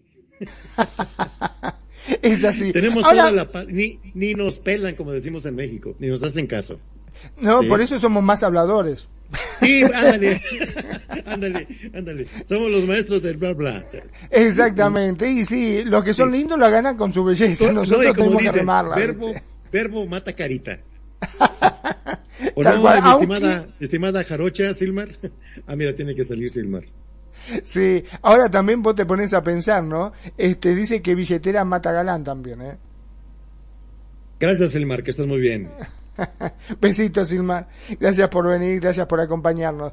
Ahora también me quedé pensando en otra cosa. Vos fijaste hasta dónde llegan las cosas. Por ejemplo, ¿te acordás esa película? Eh, justamente ayer estábamos hablando con Perfi de esto, del... Ay Dios, de ese día que... eh, de la purga. El día de la purga, en la cual en ese día por 24 horas estaba todo permitido. ¿Qué es lo que se hacía? El vecino salía a matar al enfrente, todos se querían matar entre todos. No sé si la viste esa, película. Esa creo que no la he visto, fíjate. Necesito ubicar, ubicarla bien, pero no, ahorita no me acuerdo muy bien de esa película. Bueno, es una película que se llama La Purga. Lo que hace es que una vez, no sé cada cuántos años, no sé si es una vez al año, no me acuerdo, realmente la vi hace bastante, eh, había 24 horas en la cual estaba todo permitido. O sea, vos podías ir a tu vecino enfrente, le clavabas un cuchillo, violabas a, a lo que querías.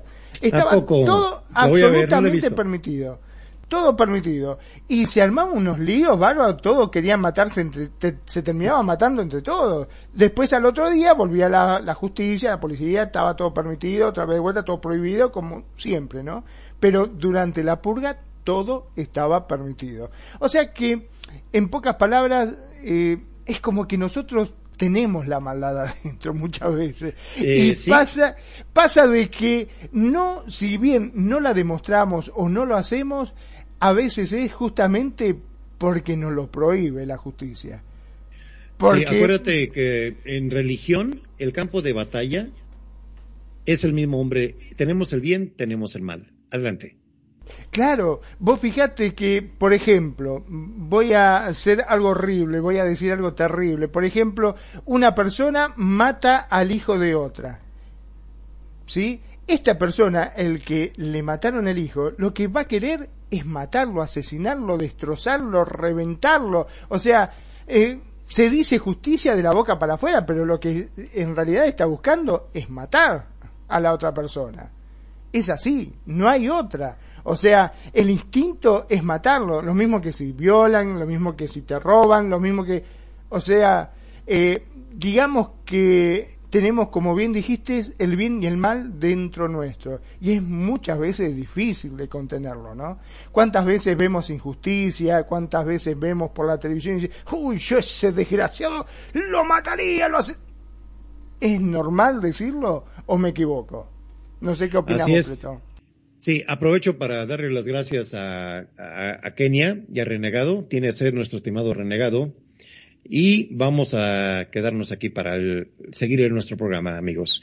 Sí, es- ese tipo de conceptos son muy este, fuertes, Magnum, que, tengamos la libertad de hacer lo que queramos. Em, para eso están las leyes que tenemos en el mundo y tenemos las leyes de- del espíritu, ¿verdad? Las leyes de Dios, que es donde siempre vamos a tener nuestros choques existenciales, ¿verdad? Eh, tú puedes tener una acción y sentirte, sentirte bien o sentirte mal, ¿sí?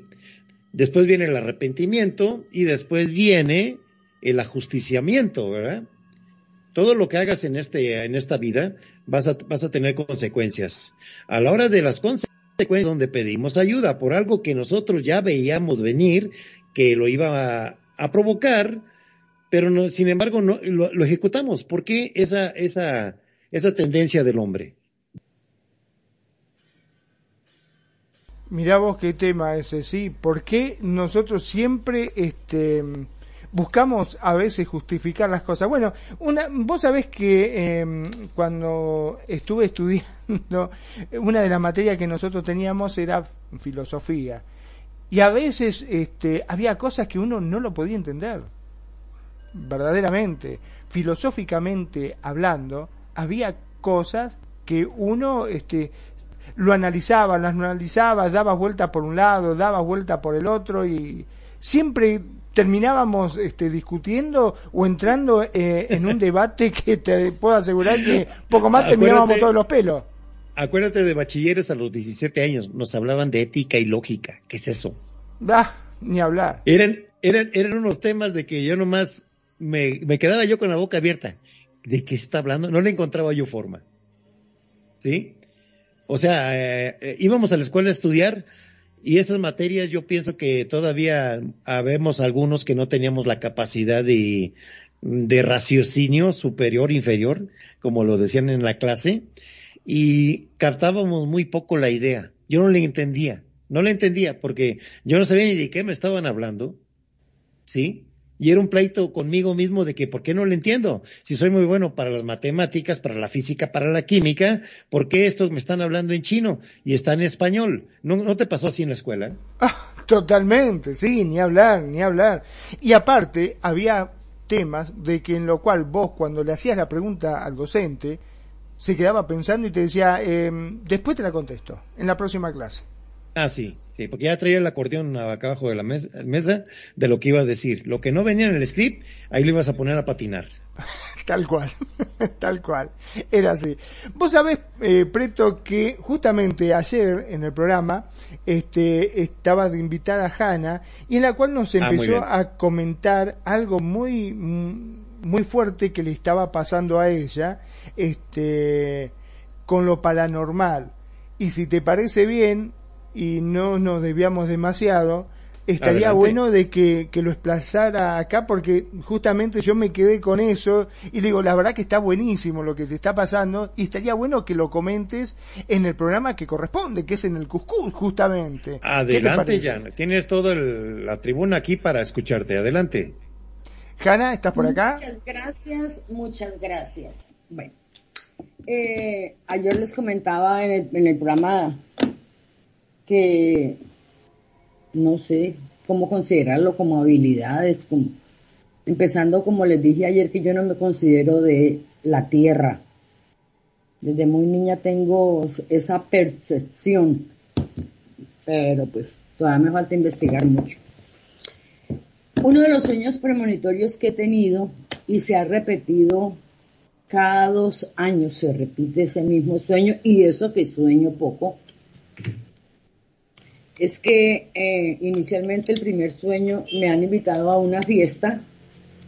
Yo voy con mi pareja a esa reunión. La fiesta es en una casa ah, en las afueras de una ciudad. Mm, como una casa de campo, pero ahí pegadita a la ciudad. Entramos a la fiesta, mi pareja se sienta, pero en ese momento yo me siento incómoda, como que no quería estar en el lugar. Me salgo de la casa, la casa está rodeada por un muro. Me salgo de la casa y empiezo a caminar por el jardín hacia el muro. Cuando voy llegando al muro, empiezan a caer inmensas rocas. Rocas, rocas, rocas. Yo me agacho y me pego al muro lo más que pueda. Veo la casa explotar. Veo um, que todo el mundo se muere, los que estaban en la fiesta. Y yo me agarro a orar. Y un terremoto horrible cuando ya cesa todo eso, la caída de rocas y el terremoto, yo quedo arrodillada, pero levanto la vista al cielo. Está en plena oscuridad, pero en el cielo se abre un círculo en un azul celeste hermoso. En ese círculo aparece una estrella, lo que no me acuerdo muy bien si era de cinco o seis puntas, Mm, que eso tiene su significado. Encima de esa estrella hay un arco iris. En, encima del, del arco iris está una paloma y alrededor de la estrella están los signos del zodiaco, pero la forma eh, egipcia. Y encima de la paloma un ojo. Yo me quedo mirando y ahí mismo me desperté. Tan es así que ahí mismo me levanté y escribí el sueño como lo tuve en mi agenda. Eso fue en el año 96. En, en un enero del año 96. En el año 98 vuelvo a tener el sueño, pero ya no es ni con caída de rocas ni con terremotos, sino que yo estoy en, en otra ciudad y estoy sentada como en unas gradas y mis hermanas y mi familia están en, sentadas en unos sillones alrededor. Yo vuelvo y levanto la vista al cielo porque estamos en, como en el antejardín y veo la misma visión del círculo, la paloma, el ojo, no, en ciudad diferente. A los dos años vuelvo y tengo el mismo sueño en otra ciudad con unos amigos y que yo, pero que yo les decía, miren, miren el cielo, oiga, escúchenme, que ellos como que no me escuchaban, como si yo no estuviera en cuerpo presente allí. Miren, miren en el cielo, díganme, vea, esto es lo que yo lo he soñado ya más de una vez, mírenlo, mírenlo. Y que no me paraban ni cinco bolas y yo me agarré a llorar. Esos sueños los he tenido en tres años consecutivos con una diferencia de dos años cada uno yo me sentía, mm, decía, pero esto qué significa? ¿Qué, mensaje quieren darme este sueño? No sé. ¿Y pudiste averiguar algo al respecto? ¿Estuviste investigando? Sí, estoy investigando, pero la verdad no he encontrado quien me dé un, como, como un, como una razón lógica a esos sueños irrepetitivos. ¿Sí me entendés? y eh, con respecto a esos símbolos que vos ves, ¿no? Este, ¿Encontraste algún significado? ¿Pudiste pues encontrarlo?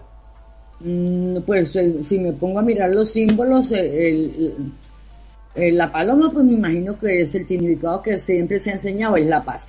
El arco iris es como, como la calma después de la tormenta. El ojo, pues me imagino que es el ojo de Dios, la mirada de Dios, no sé los signos del zodiaco no le he podido, encontrar la explicación porque estaban todos organizados alrededor, pero la forma del signo zodiacal egipcio. Eh, el primer sueño que fue con, con, un terremoto y con caída de rocas del firmamento donde todo se destruye, pues eso sí, ese fue más que todo me dejó impactado. Los otros dos la visión es la misma, pero solo del círculo, lo que yo vi en el cielo. Después, yo me hacía muchas, me hacía muchas preguntas y, y, trataba de, preguntar, de mirar, de analizar, de buscar una razón objetiva a estos sueños irrepetitivos. La verdad no la he encontrado. Em, después, eh, como al mes tuve un sueño en que una voz me llamaba y yo volteo a mirar y veo un ser blanco, de vestiduras blancas, y me dice algo al oído y me lleva, y me carga y me lleva a, la, a una nube. En la nube hay un trono y en ese trono hay sentada una mujer. Ella me habla, pero yo no escucho lo que ella me habla. Y luego vuelven y me regresan a donde yo estaba sentada. La verdad te digo que no le encuentro explicación a eso. Ahora, eh, hay algo que me quedó este, resonando, ¿no? Eh, la cuestión de que vos habías dicho que eh, no tenías una religión. No, yo no tengo ninguna religión. O sea, mira, nosotros fuimos criados en la iglesia católica. A los seis años mi mamá se cambia de religión y nos lleva a la iglesia cristiana bautista. ¿Ya? Pero bueno, estos, estos sueños que vos estás teniendo, perdón, ¿no? Pero estos sueños que vos estás teniendo, ¿no tendrán algo que ver justamente con esto? ¿Tu, tu negación a creer en algo divino? No, es que yo no creo en, yo no, yo no estoy diciendo que yo no creo en un, en un Dios o un ser superior. Lo que no creo es en las religiones creadas por los hombres es una cosa muy diferente. Yo sí creo en un ser superior. Y más con lo que yo conocí de la iglesia cristiana, de la iglesia católica, lo que yo he leído, porque me encanta mucho leer e investigar. A ver, este Preto, si estás por acá, ¿a vos qué sensación te, te causa esto? Escuchaba atentamente lo que relataba aquí nuestra amiga Diana del Mar. Y em, el comentario que le hago, que em, a través de a lo que a los que somos buscadores, a los que somos místicos, bueno, no me considero que sea un místico de primera, pero trato de de em, manejarme en lo que más pueda eh, con espíritu ante muchas situaciones ante, con mucha intuición sobre todo del bien, ¿verdad? Porque para eso es, para eso es este la inducción que tenemos de alguna religión todo en todo mundo, ¿verdad? Eh, y en este caso, a lo que dice Yana, se me ocurre, lo estaba relacionando yo con José el Soñador. ¿Sí? Bíblicamente, eh, eh, es un personaje que aparece en la Biblia y lo regalan sus hermanos por celos y se lo llevan uno- unos mercaderes a, Egip- a Egipto.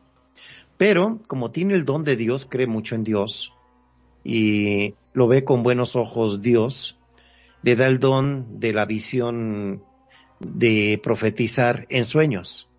Ajá. Él en sueños hacía interpretaciones para el faraón Sí. y le anticipaba que iba a haber sequía, que guardara granos, que guardara comida. Y él tenía, tenía el trabajo más ínfimo en Egipto, que era el de cuidar a los puercos. Todo lo que eran los cochinitos y todo eso, le tocaba limpiarlos, estaba en la inmundicia. Pero llegó a oídos del faraón que él profetizaba en donde tenían a los hebreos y lo trae a la corte y le dice, sé que tú profetizas, dime qué va a pasar con mi reino, con toda mi monarquía. Y empieza hacer caso a los sueños de José. Y es así como toma un lugar preponderante como un eh, visionario, como un profeta del faraón y lo lleva a lo mejor de Egipto. Después de este- ser regalado con sus hermanos, después de estar trabajando en la porquerizas, llega a estar en la corte de Egipto. ¿Por qué? Porque tiene el don de la profecía, porque tiene el don de leer sueños. En este caso, Mar, sí sería muy conveniente, mm, pues no te digo que busques este con alguien, pero sí trates de profundizar alguna señal que puedas interpretar, porque la señal es únicamente para ti. Tú sabes Sí. en el fondo de las cosas que nadie mejor que tú va a poder interpretar eso. ¿Sí? Va a haber eventos eh, que vas a tener, eh, que vas a poder relacionar lo que te está pasando. Trata de darle un sentido a, tu, a tu vida, a tu familia, inclusive a vidas de familiares anteriores que has tenido. Busca en tus anteriores eh, si alguien tenía algún don parecido, ¿verdad? que se le iluminaban cosas, pero como todo ser humano te- estamos cortos a veces de conocimiento y no sabemos interpretar mensajes, siendo que a lo mejor es una llave de salida para llegar a unos estratos más altos de nuestra calidad de vida. Ya no hablamos económicamente, ya no hablemos, sino de felicidad, de paz, de poder tener el don de ayuda, el don de curación, el don de juntar gente, ¿verdad? Que todo eso tenemos, este, dijiste, son unos conceptos muy buenos que yo relaciono con muchas cosas. El ojo, el ojo, te puedo decir que puede ser el ojo de Horus, el ojo que todo lo ve, que hasta la oscuridad, que es la sabiduría. Tú puedes, si tienes el don, lo más escondido de la sabidu- sabiduría, si tienes el don de interpretarlo, tú puedes llegar a ella. ¿Sí? Siempre hay que darle un sentido a los sueños que tenemos. Pero cuidado, no todos los sueños son inducidos por el Altísimo. También entra el contrario, ¿eh? En eso, También. en eso estoy de acuerdo contigo. Y siempre, eh, como les digo, yo no creo en religión humana, pero sí creo en un ser superior. Hablo con él como un amigo, me ha concedido cosas maravillosas. Cosas maravillosas me ha concedido, mejor dicho, yo me ha regalado la vida, me ha salvado de accidentes, que era para que yo ya no existiera en este mundo. Mejor dicho, eh, eh, eh, yo lo amo, independiente de las religiones, como te digo, pero no, as- no asisto a ninguna iglesia. Mi- yo pienso que Jesucristo mismo dijo, y he leído la Biblia desde el principio hasta el final, que nosotros somos el templo del Espíritu Santo. Uno es el templo de Dios, exacto, es correcto. Entonces Es yo no correcto. yo trato, yo siempre trato de llevarme bien con las personas, eh, como seres humanos, eh, lógico que tenemos nuestras fallas y las reconozco cuando las he cometido. No Como cualquier ser humano, por tu factor humano, todos sí. tenemos al pecado. Bueno, no hablando como padre, como teólogo, ni exégeta, pero todos tenemos el libre albedrío, ¿sí? Que si tú tienes la preparación espiritual, llega tu famoso discernimiento. Ya cuando tienes la capacidad para discernir es cuando tomas tu camino, para bien, para mal o para neutral. Adelante. No, yo sí, gracias a Dios, yo escogí ya mi libre albedrío y sigo el camino del bien, no le, no le envidio a nadie nada, no guardo resentimientos. En ese sentido, espiritualmente yo me considero que aunque me falta mucho y quisiera aprender mucho más y avanzar a otras dimensiones espirituales, es lo que le pido a Dios. No le temo a la muerte. La misma, el mismo Jesús dijo que era mejor el día de la muerte que el nacimiento. Porque entonces tengo un concepto de la muerte diferente a que es simplemente dejar una materia física porque el espíritu es la parte del soplo de la vida de Dios, de nuestro creador. Sí, eh, a tu idea es muy parecido a lo que es el Kabbalah. Se maneja por los sefirots, que son los niveles espirituales que puede tener un ser humano. Me parece que son 13 niveles. Entonces, de acuerdo a tu preparación, a tu práctica diaria, a tus oraciones, es como vas consiguiendo la sabiduría cósmica, ¿sí? Y Sí. puedes llegar a tener unos contactos muy bonitos, unas experiencias.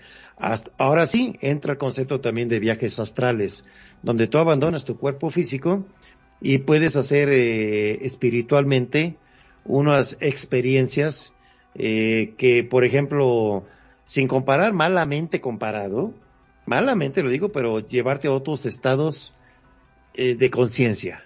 Es que ya Sí. lo he experimentado varias veces. Yo me libero del, del cuerpo. Ayer Sí. contaba las historias precisamente en el programa de ayer. Sí. Sí, ya es una cosa extracorporal donde quedas unido tu cuerpo físico por el hilo de plata espiritual a tu espíritu, a tu alma, y es donde empiezas a poder, este, ya cuando, el primer paso es desdoblarte, verte de fuera. Ya cuando Sí. logras verte de fuera es donde puedes hacer esta experiencia y este, puedes empezar a viajar astralmente, este, a otros estados, como te digo, ver cosas nuevas, tener unas sensaciones muy diferentes y a ver la vida diferente, porque para eso, para eso, eh, yo considero que es una herramienta muy útil para ver la vida diferente, estos estados de conciencia, ¿eh? Sí, claro. Sí, yo ya he experimentado ver, ver mi cuerpo en la cama y yo en el aire, en el techo, salir al espacio, volar, eh, visitar amigos que están dormidos en sus camas, en sus casas, eh, sentirme en el aire conversando con otra persona. Eso ya lo he experimentado. ¿Qué opinas al respecto, mi estimado Magnum? La verdad que es muy fascinante todo esto. Tengo que reconocer de que el hecho de, de poder hacer esos viajes astrales me parece algo totalmente fascinante, ¿no? Es como entrar en un nuevo mundo. Este, porque básicamente es empezar a experimentar algo que realmente solamente lo hemos visto en películas por ahí.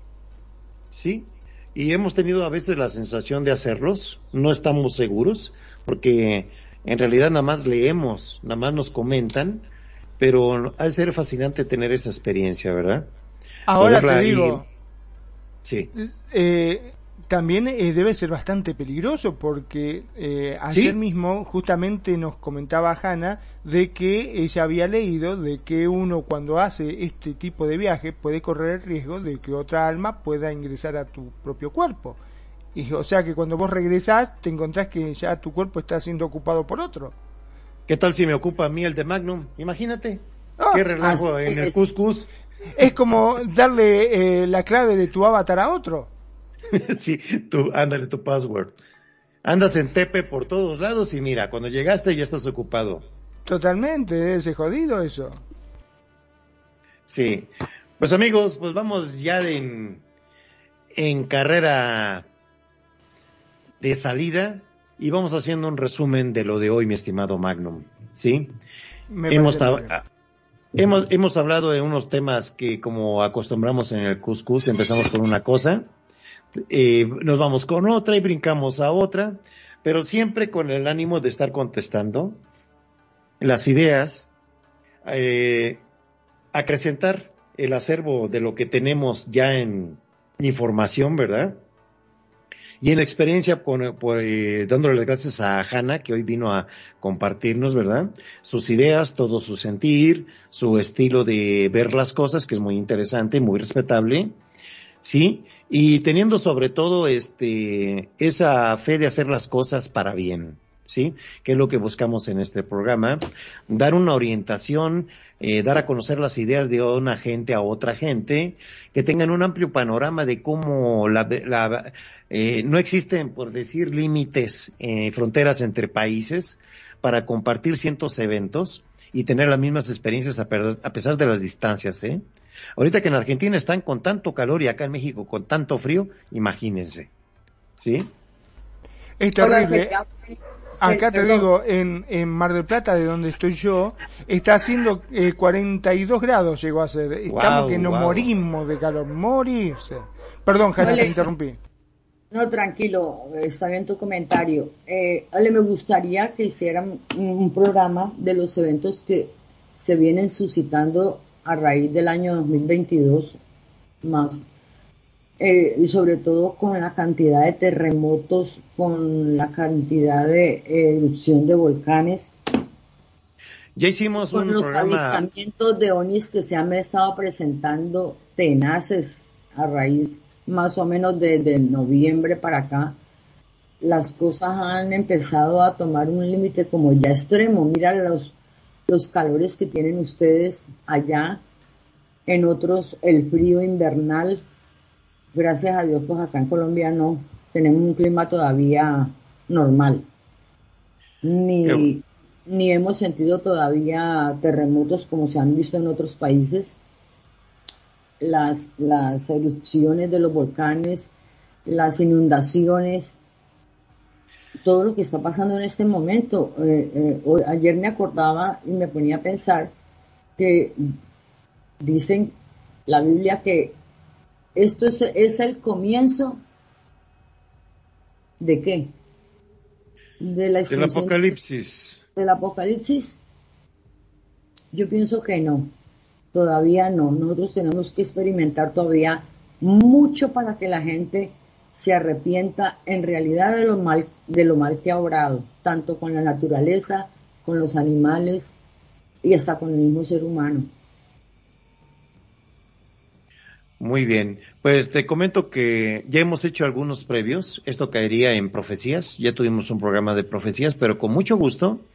Vimos las bases de las profecías, cómo se hacían las profecías. Ahora podemos ir desarrollando profecía 2. Vamos a tomar muy en cuenta tu sugerencia. Y Magnum, vamos a empezar nuestra despedida. Ya tenemos cinco minutos para salir del aire. Adelante, mi estimado Magnum. Bueno, ya que tenemos una invitada, vamos a dejar que se despida primero nuestra Adelante, invitada, Hanna. nuestra Hanna. Agradezco mucho la oportunidad que me dieron de participar en este programa, no solamente hoy, todos estos días. Antes había venido, pero la verdad no le había puesto como un interés porque me estaba ocupando más en aprender cosas en, en Second Life. pero de verdad que eh, oír los comentarios de ustedes, las experiencias, las investigaciones que hacen para mí es muy motivante.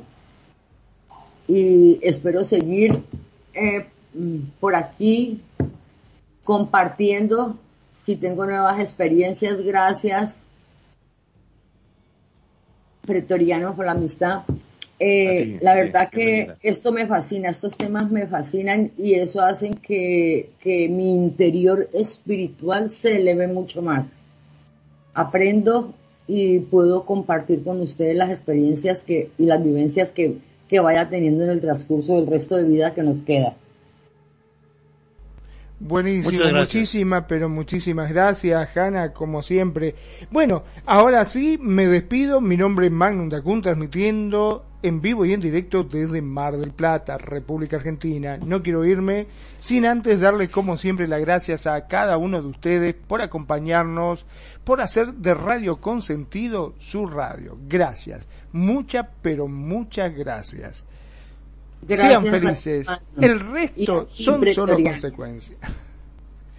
Preto. Gra- Gracias amigos, pues Ha sido todo un placer tener a nuestros cronistas del día de hoy, como siempre a nuestro Magnum Dacun y Hanna del Mar, que nos acompañó, y nuestra Perfi, que por ahí tuvo que salir a RL, pero un saludo para ella, y por aquí estaremos viéndonos el próximo viernes con el siguiente Cuscus.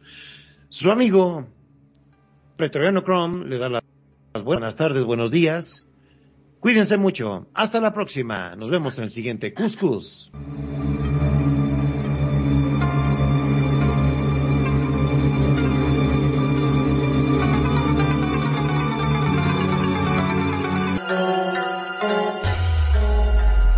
La buena música. Solo la puedes escuchar por aquí. Radio Consentido, consintiendo tus oídos. Tu mejor opción en radio por Second Life.